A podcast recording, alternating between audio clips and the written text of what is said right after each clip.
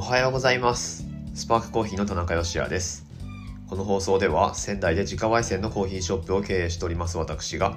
コーヒーのことや夫婦で小さなお店を営業している日常についてお話ししています。文字通り仙台のコーヒー焙煎所から毎朝15分程度で配信している番組です。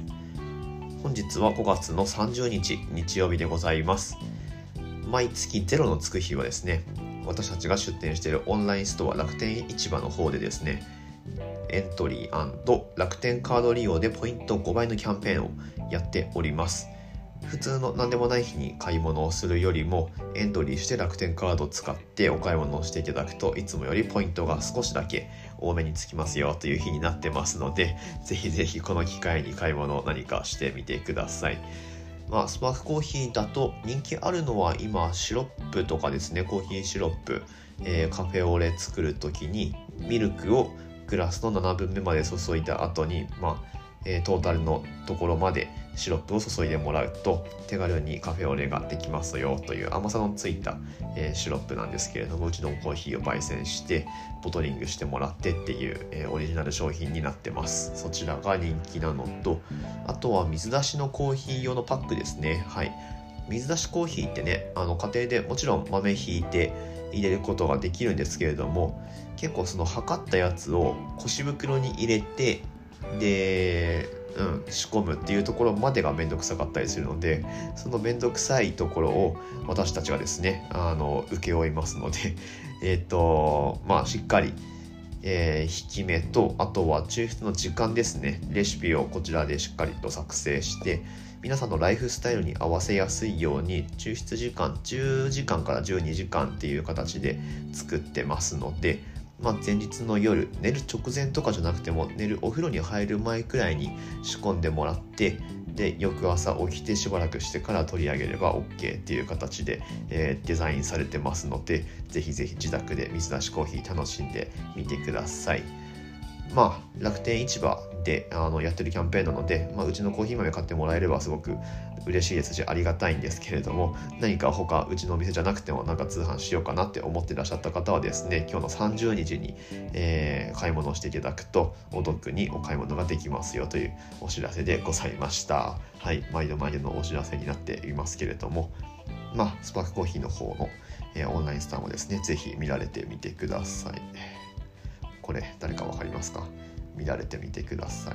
はい。ということで本編やっていきましょう。今日はですね、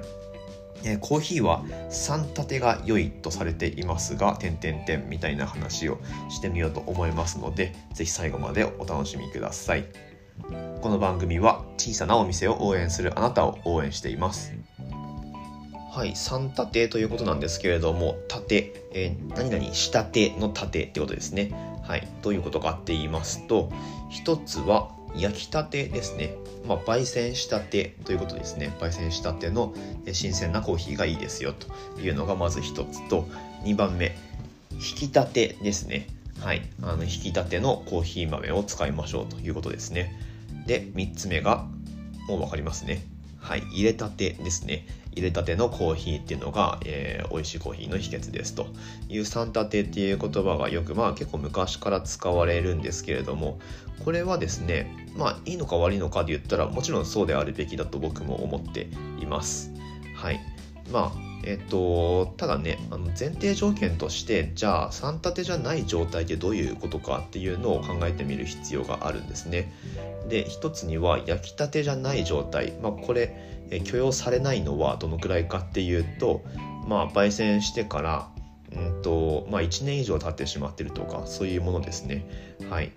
でまあとはいえ現在においては流通してるコーヒーはそんなに1年以上経ったものが流通してるってことはあんまりないとは思うんですけれども、まあ、そもそもコーヒーの賞味期限を1年くらいと定めてしまっていいのかっていう問題があります。はいまあ、飲んで健康被害が出ない程度ってなると、まあ、1年経ったコーヒーだろうが全然飲めはするんですけれどもその美味しいか美味しくないかで言ったらまあちょっとうん、やっぱりそこにはどう考えてもあの差が出てしまうというふうに僕は感じています。例えばそうですねあのスーパーなんかに行くとあのコーヒーの引き売りコーナーってあるのをご存知でしょうか？はい。まあ、スコップとかでこう引き出しみたいなところパカッと開けてそうすると豆が入ってるんですね。でスコップですくって自分でお客さん自身で袋に入れるんですよ。で横にボンマックっていうメーカーのグラインダーが置いてあってでそれで引いてえー、まあその弾くことをちなみになんかその昔からそういう弾き方で買ってる人はそこで弾くことを見るしてっていう風に言ったりもしますね。はい見るそこで見るするっていうまああの弾くってことですけれども、えー、弾いてで袋を自分で閉じてでそれでレジに持っていくっていうような、え、コーヒーの購入方法がありますこれ結構意外に思われるかもしれないんですがまあだいぶ昔から、え、や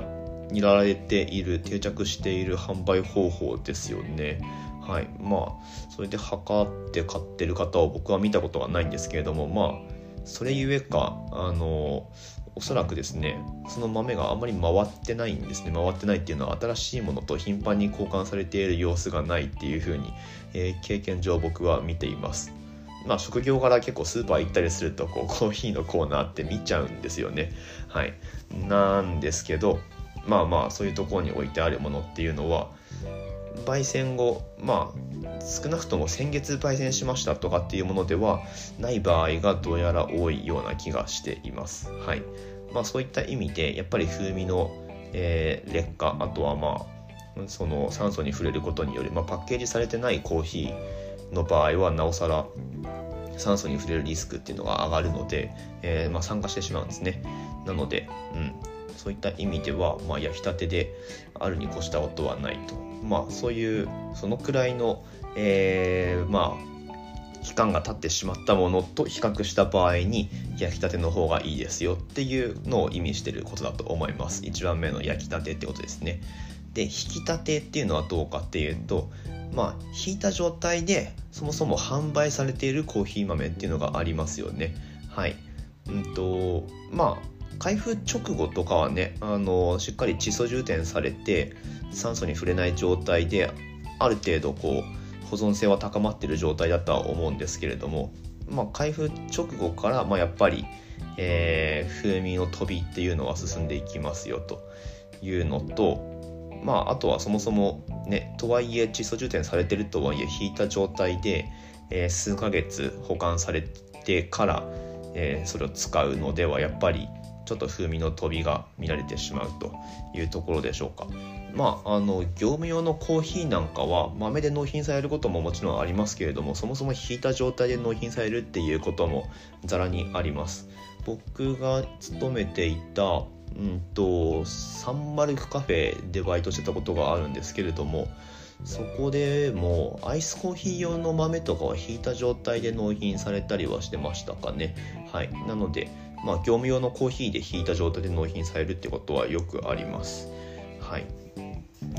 もちろん豆の状態と比較した時に豆の状態っていうのはいわば香りのカプセルのような状態になってると僕は思っています。えっと、空気に触れている表面積っていうのが豆の状態の方が、うん、こう小さいわけですね。で対して粉の方だとその豆の内部のえーと、豆の状態だと内部にあって守られているところももう全部引かれた状態だとその空気中にさらされているわけなので、まあ、酸化リスクも高まってしまうというところで、まあ、豆と引いた粉の状態とでは、まあ、やっぱり、えーとまあ、香りの飛びもあるし酸化のリスクもあるしっていうところで、えー、引き立てを使った方がいいですよねっていう、えー、ことになると思います。はい、で最後入れたてが良いとされるえー、ことについてなんですけれどもじゃあ入れたてじゃない状態のコーヒーってどういうものかっていうとこれはもう簡単で、えー、ポットに入ってずっと数時間そのまま放置されているコーヒーってことですね。はい。まあえっ、とそうですね。まあホテルのバイキングとかで置いてあるコーヒーなんかを想像してもらうといいかもしれませんね。はい。まあ、バイキングが始まる前に抽出されたコーヒーが、下からヒーティングされてでポットにずっと置いてあるというのを見たことがある人、えー、まあ、飲んだことある人いらっしゃると思いますけれども、はい。えー、まあ、いわば入れ置きのコーヒーですね、はい。えー、それよりも、まあ、入れたての風味の劣化の少ないコーヒーの方がいいですよねっていうことだと思います。っていう意味合いで、えー、まあ、3立てが良いとされるんですけれども、まあ、大前提としてはその今言った比較対象の中での話で言ったらもちろん引き立てと焼きたて引き立て入れたてが良いっていうのはそれはもちろんそうなんですけれどもただうんとこのラジオを聴いてくださっている方であれば多分お分かりだとは思うんですが過剰に焼きたて引きたて入れたてにこだわる必要はないですよっていうことも付け加えておきます。はいこれはですねまあそのお店の考え方あとはその飲む人にとって美味しいという感じるポイントがどこにあるかっていうことにもよってくるので、まあ、一概には言えないんですけれどもただその風味の質的なもので言ったら明らかに焙煎直後例えば焙煎後えー、1分後にそのコーヒーを抽出したとしてあのそれが一番美味しい状態かっていうとそうではないんですねもちろん。であとは引き立てっていうことに関しても例えばエスプレッソの抽出の場合エスプレッソの抽出の場合は、